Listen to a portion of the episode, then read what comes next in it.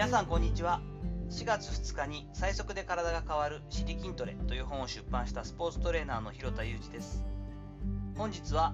80歳の自分から見て今の自分に満足しているかというお話をしていきます。ゴールデンウィークですが久しぶりに祖母の顔を見て話すことができています。今年90歳を迎えますがゆっくり知ってはきましたがしっかりと話すことができている祖母。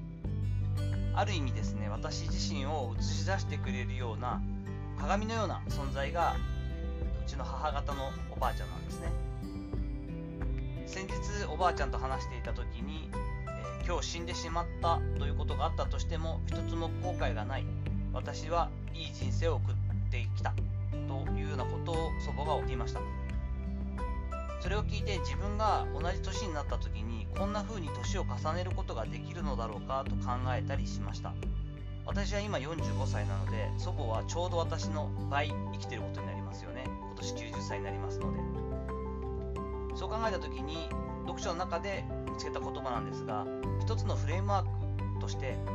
80歳になった自分を想像してその80歳の自分から見て今の自分に満足しているかという視点を持っておくということは大事なのかなと考えたりしています。とはいえ、まあ、それで80歳からの自分が見て今の自分に満足してるかしてないかっていうのってどういうふうな基準を持って取り組めばいいのかなってちょっと具体的ではないので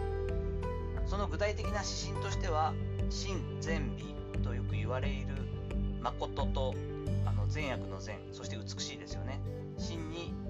良い美しい状態親善美というところを意識したいなと思っています。人間が生きる上での理想の状態をこの3つの言葉で具象化したというか具現化した表現として有名ですよね。哲学などの授業でもこういった言葉を聞くことがあるかもしれません。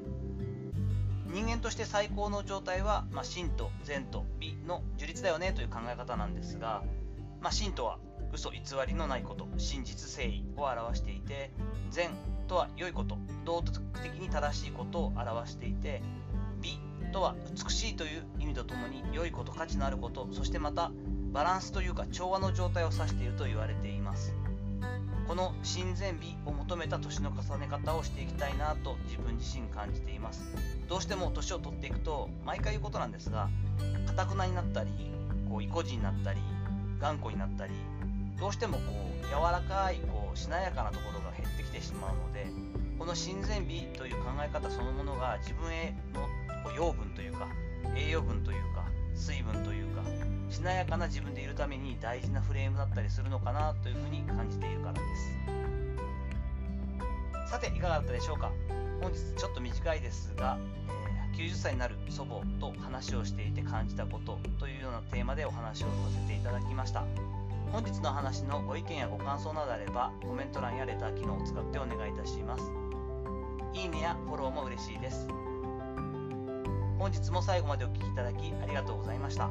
この後も充実した時間をお過ごしください。それではまたお会いしましょう。広田裕二でした。